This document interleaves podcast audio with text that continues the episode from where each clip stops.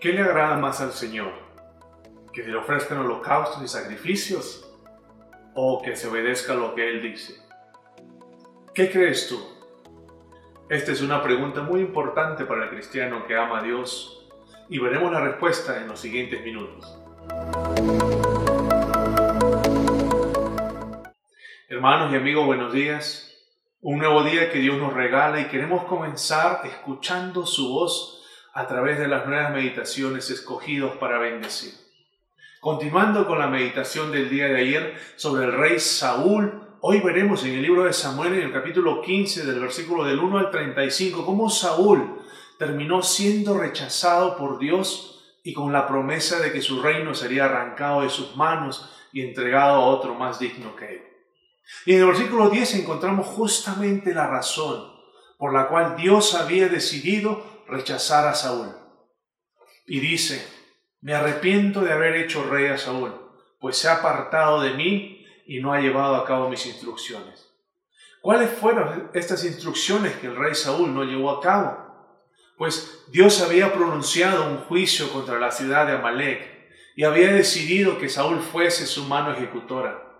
En el versículo 2 le dice, he decidido castigar a los amalecitas por lo que le hicieron a Israel, pues no dejaron pasar al pueblo cuando salía de Egipto. Así que ve y ataca a los amalecitas ahora mismo. Destruye por completo todo lo que les pertenezca. No les tengas compasión. Mátalos a todos, hombres y mujeres, niños y recién nacidos, toros y ovejas, camellos y asnos.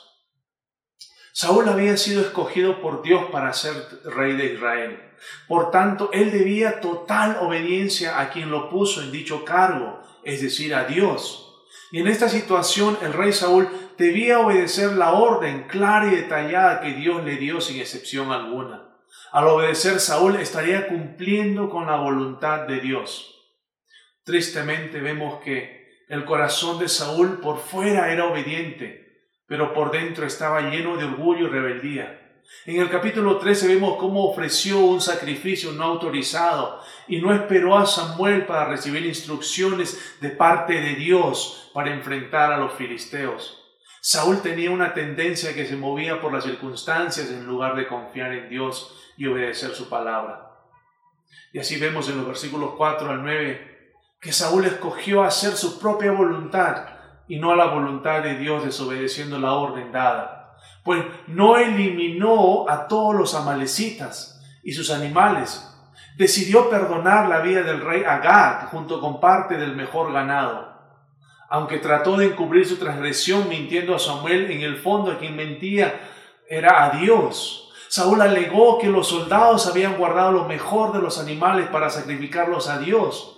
Pero no solo eso, sino que trató de encubrir su desobediencia, culpando a los soldados quienes ejercieron presión sobre él para desacatar la, la orden de Dios. Al no encontrar salida y ver que eh, estaba perdiendo, Saúl admitió su error, pero lo hizo por temor a perder el reino y al que dirán de la gente. Para Saúl lo más importante era qué pensarían los demás antes que su propia relación con Dios pues teniendo la oportunidad de buscar el arrepentimiento de todo corazón frente a Dios, no lo hizo y terminó con un corazón endurecido y rebelde. Esta desobediencia fue la gota que derramó el vaso y Dios apartaría su espíritu de Saúl y le quitaría el reino para dárselo a David. Saúl fue ungido como rey de Israel para bendecir al pueblo y guiarlos en obediencia a Dios. Pero vemos que fue su desobediencia que dejó en claro que no se podía confiar en Saúl para ser un instrumento de la voluntad de Dios. Saúl no podía servir y honrar a Dios porque su corazón se llenó de orgullo. Al principio Dios, eligió tal vez a Saúl porque él era humilde, pero vemos que con el tiempo esa humildad fue reemplazada con un orgullo egoísta y destructivo que acabó con su reino. En esta historia vemos cuán importante es la obediencia a Dios para cumplir con su voluntad. Saúl tuvo un encuentro con la autoridad de Dios, pues hemos visto que Dios le encargó hacer algo concreto, pero Saúl no obedeció, razón por la cual fue rechazado por Dios y las consecuencias que tuvo que enfrentar fueron desastrosas. Hermanos, el mensaje es claro. Tú y yo somos libres de elegir Esto se llama libre albedrío. Es decir, podemos elegir entre dos caminos. Elegir nuestra voluntad propia o la voluntad de Dios. Si eliges tu voluntad propia estarás escogiendo el camino que conduce a la muerte. Pero si eliges la voluntad de Dios estarás escogiendo el camino que conduce a la vida. Dicho en otras palabras, o estamos con Dios o, con, o en contra de Dios. No hay término medio. O le obedecemos a Dios en todo o nos declaramos en rebeldía que es el desacato a la autoridad de Dios, o desobediencia, no importando las buenas o malas intenciones que podamos tener. Saúl argumentó varias excusas tratando de justificar su desobediencia, pero Dios no aceptó ninguna de ellas.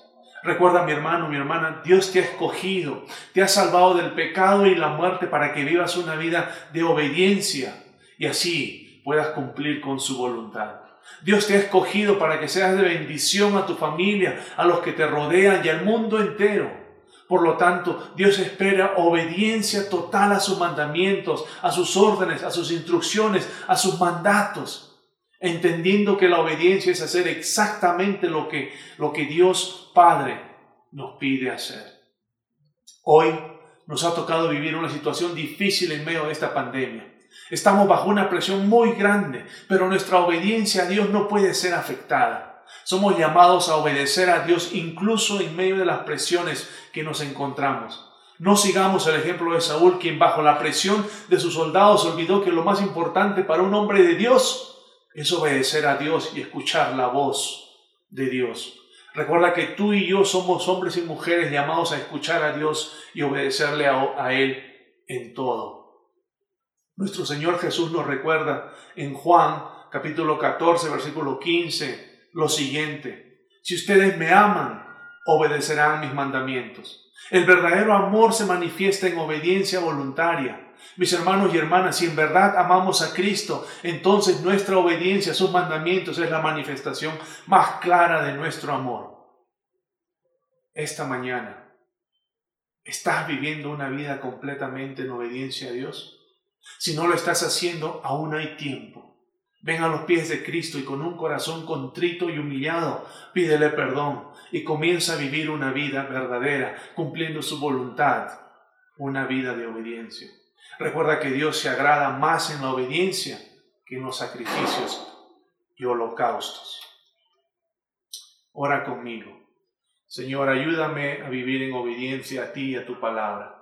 Señor, tu palabra dice que hay mucha paz para los que aman tu ley y que no habrá para ellos tropiezo. Ayúdame, Señor, a obedecerte para que pueda habitar en confianza y paz sabiendo que vivo en tu camino. Mi corazón quiere obedecerte en todas las cosas, Señor. Muéstrame a mí y muéstrame a mis hermanos donde no lo estamos haciendo y ayúdanos a dar pasos de obediencia, abriendo nuestros ojos para que veamos tu voluntad Revélanos cuando no, cuando no hacemos las cosas que deberíamos estar haciendo y muéstranos si estamos haciendo cosas que no debemos. Ayúdanos, Señor, a escuchar con claridad a través de tu palabra. Queremos estar siempre en tus caminos y vivir en plenitud de todo aquello que has preparado para nosotros. En el nombre de Jesús. Amén. Que tengas un bendecido día.